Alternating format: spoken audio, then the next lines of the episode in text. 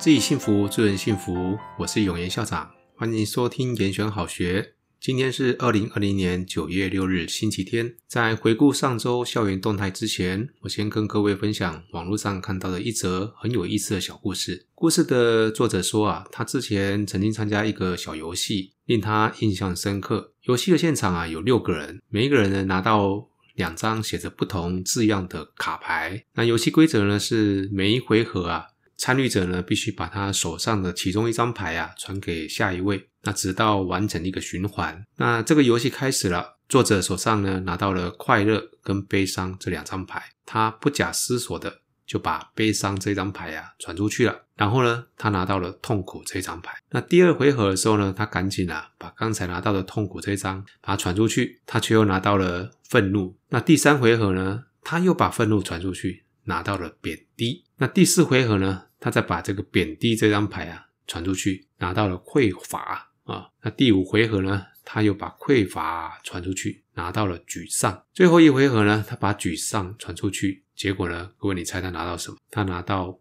悲伤哦，也就是作者他在参与这个游戏的时候啊，一开始他拿到了那一张悲伤的牌呢，他把它传出去，他现在要回到他手上。快乐那一张牌啊，作者他始终不舍得把它传出去，一直都在他手上。但是他在玩这个游戏的过程呢，他拿到了好多负面的卡牌，让他感觉有点差。那在第一局结束之后啊，这个游戏的主持人呢就问大家说啊，请问啊，刚刚有谁呢是把自己喜欢的那一张牌传出去呢？诶没有人举手，很显然大家都是一样的哈，都是把不要的那张传出去，把自己想要的那张留下来啊。那主持人就说啊，那么下一局呢，我们大家是不是来做个不同的尝试？你们试着把喜欢的那张呢分享给别人试试看看啊。那第二局的游戏就开始了。那这次呢，这个作者啊，他手上依然是拿到了快乐跟悲伤这两张牌。那这一次他就想说，好吧，那我试试看看吧。他就试着把快乐这一张牌啊。传出去，诶，结果他拿到了平静这张牌啊。第二回合呢，那他就再把平静这张传出去，结果他拿到了智慧。第三回合，他把智慧传出去，拿到了慈悲。第四回合呢，他把慈悲传出去，拿到了理解。第五回合，他把理解传出去，拿到了清明。第六回合呢，他把清明传出去，拿到了快乐。耶，快乐回来了啊！整个循环结束了，每一个人都说。这一局的感觉呢，跟上一局啊差超多的。这个游戏啊，其实是想让参与者呢体验到，我们每一个人啊，如果都把自己最好的东西啊分享出去的时候呢，那么每个人呢也都很有机会能够得到呃很好的感觉，而最终自己分享出去的好东西呢，也会回到自己身上啊，反过来也是一样的。那这个小故事啊，刚好也跟校长常说的“自己幸福，助人幸福”类似。提供给各位参考。接下来呢，我来带大家回顾上一周的校园动态。第一则动态呢，是由齐声管乐团、还有新大附中作江管乐校友团以及新大附中作江管乐社所主办的联合管乐音乐会啊，在八月三十号星期天的下午呢，呃，在本校的演艺厅演出。那这也是呃新大附中二十周年校庆的系列表演哈。那么充满人文气息的指挥跟呃，指导老师啊，黄子修啊，也是新附的校友哈。他这一次呢，尝试的以人物的访谈啊，作为每一段曲目的开始，那拉近了音乐跟观众的距离啊，也让整个音乐会呢充满了温馨跟欢笑。接下来呢，就让我们来听一段他们演奏的曲目《寻龙高手》。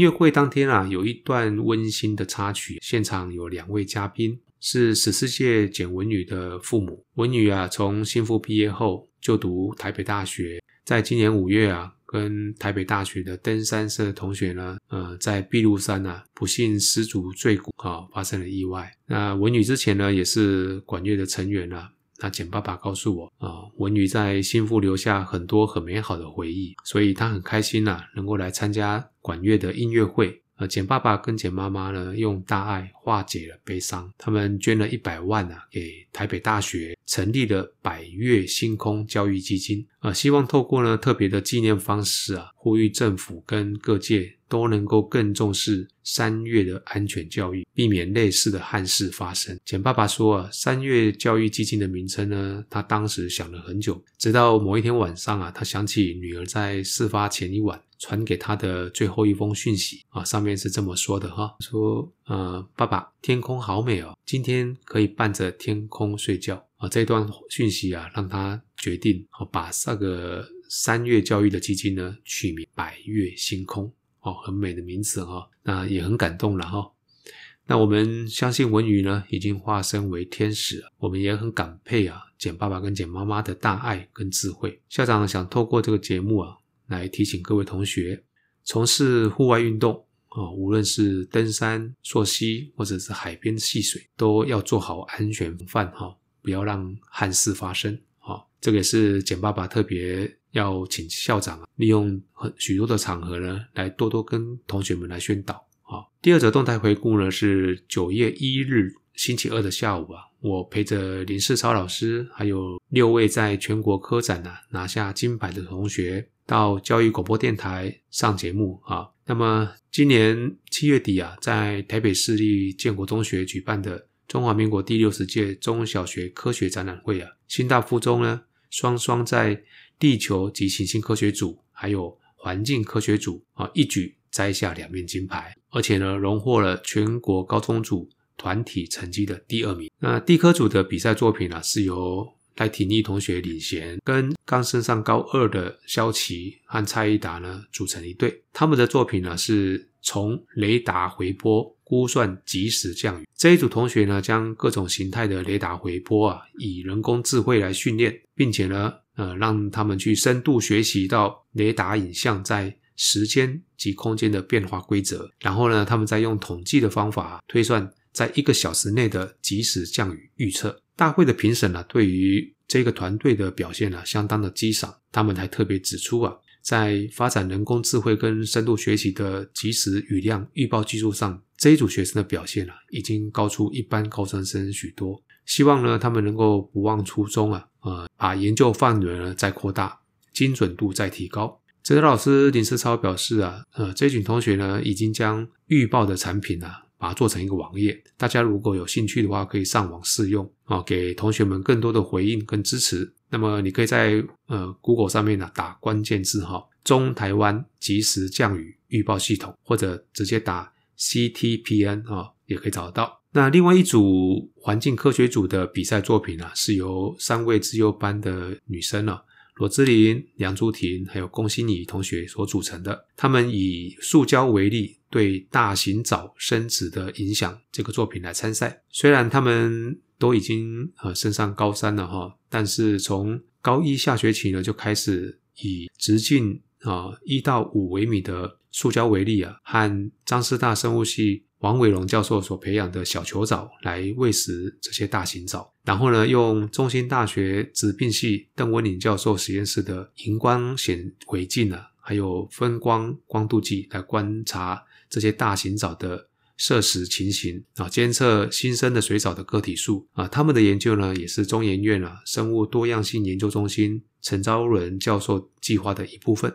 这一组的研究结果显示啊，塑胶微粒会造成大型藻的育卵年龄延迟啊，平均的子代数呢，还有体长的成长量以及子代的存活率啊，都会下降。那暴露在塑胶微粒环境中的亲代呢，所产下的子代啊，如果呢，我们把它改变一下，让它在无数的环境下呢，它就会有恢复的现象。诶，这是好事哈。但是呢，如果继续暴露在这个呃塑胶微粒环境中呢，则会影响这些大型藻进食的效率。科展的评审啊，一致认为他们这一组的研究架构啊，非常的合理明确啊，那整体的研究品质非常好啊，有助于提升资源的效益跟环境保护的目的。同学们的优异表现啊，呃，获得了蔡英文总统的亲自接见跟表扬，并且呢，安排他们到中央研究院参访。哦，和院内的科学家对谈啊，在这里呢，要再次恭喜同学啊，有优异的表现，也期许他们呢，能够继续在科学研究的领域呢，再接再厉啊，也感谢我们辛苦的指导老师啊，还有各大学的支持。上礼拜四跟礼拜五呢，是这学期啊高三的第一次复习考，复习考成绩的高低呢，不是最重要的，重要的是同学有没有用功准备，在某些阶段呢。有些事情呢，需要你投入更多的时间啊，例如说，呃，进入学测备战的高三呢，同学们就应该要将原本你在高一、高二的时间配置方式做一些调整哦，重心会变得不一样了。当你这一部分的配置时间多了，另外一部分的配置时间就会少一点哦，你不可能每一件事情都要完全投啊，那你要去看你现在的重心应该是要摆在哪里，如何的去配比取舍啊，关键是你的智慧。跟决心啊，你投入多寡绝对会影响你的结果啊。更重要的呢，是你投入的时间的专注度啊。校长再次提醒同学啊，面对大考啊，你也不用过度的慌张啊，按部就班分册复习，那么你的心情跟课业熟练度就能够慢慢的就绪啊，你也会慢慢的进入学测。成功者的状态。接下来，呃，我们来回顾这一则动态，是九月五号星期六，由国际视讯的师生团队呢，在校内啊举办了二十一世纪跨国学习工作坊。我看今年的工作坊呢，除了有新大附中的学生参与之外啊，还有台中一中、台中女中、立人高中，甚至还有远从台北的建国中学。大职高中的学生报名参加国际视讯课程啊，在美美老师带领下，以同步连线多国的方式呢，和国际学生一起学习。那这个课程啊，已经在新大附中实施十多年了。目前呢，已经和世界各地超过差不多五十多个国家的学术单位合作啊，例如像美国啦、加拿大啦、克罗埃西亚啦、伊朗啦、呃马瓜地马拉、阿富汗、孟加拉、黎巴嫩等等哈。那视讯课程分成入门。中阶和进阶的课程，入门课程啊，包含文化交流、美食视讯；中阶课程呢，则有全球青年高峰会议、跨国模拟联合国啊；进阶课程啊，比如说像国际模拟法庭辩论赛、国际研究竞赛啊。那有一些特殊专案呢、比如说像说跨国手术视讯。那入门课程呢，我们以加拿大跟台湾的视讯连线为例子啊。那学生呢，讨论两国的。社会上啊，关注的迫切议题啊，我们会发现两国的学生呢、啊，关注的议题不同。那相较于台湾学生呢，关注的呃老人跟劳工的议题啊，加拿大学生呢，反而更关切种族不平等跟能源浪费。通过这样子的交流啊，我们可以理解到不同的国家呢，不同的文化之下啊，大家彼此关注的迫切议题呢，也不尽相同。至于那个跨国的手术视讯呢，是由一位很厉害的指导医师啊，一边开刀。一边做解说，那这一场视讯呢，除了呃可以连线啊进入开刀房直接观赏之外，还可以透过现场的提问呢，啊也增加了学生不少的医学知识。那借由视讯的多元课程啊，啊不仅打破了国界的局限了，也让学生能够接触到啊在教科书之外啊没有能够得到的知识跟经验。即使因为经济条件或者因为时间啊的因素，你没办法出国。但是呢，也能够用呃低的成本来完成国际观的养成。接着是我们下周的活动预告：九月十一日星期五的下午，我们将在育乐厅举行远泽科学趣味竞赛的校内初赛。那这项比赛呢，是由教务处的设备组来承办的，自然科教师团队会来支援。历年来啊，这项活动报名啊相当的踊跃啊、我们大概都开放四十支队伍来报名哈，通常都是秒杀额满。那与会的队伍啊，大家一起聚精会神，在娱乐厅里面分工合作哦，透过实作探究来找寻最佳的答案。上一届呢，我们选拔出来的代表队啊，通过了中区复赛，闯进了全国赛，最后呢，他们拿下了全国总锦标的第五名的佳绩。我在今年一月的时候啊，在悦贤馆呢接待这一批得奖的师生了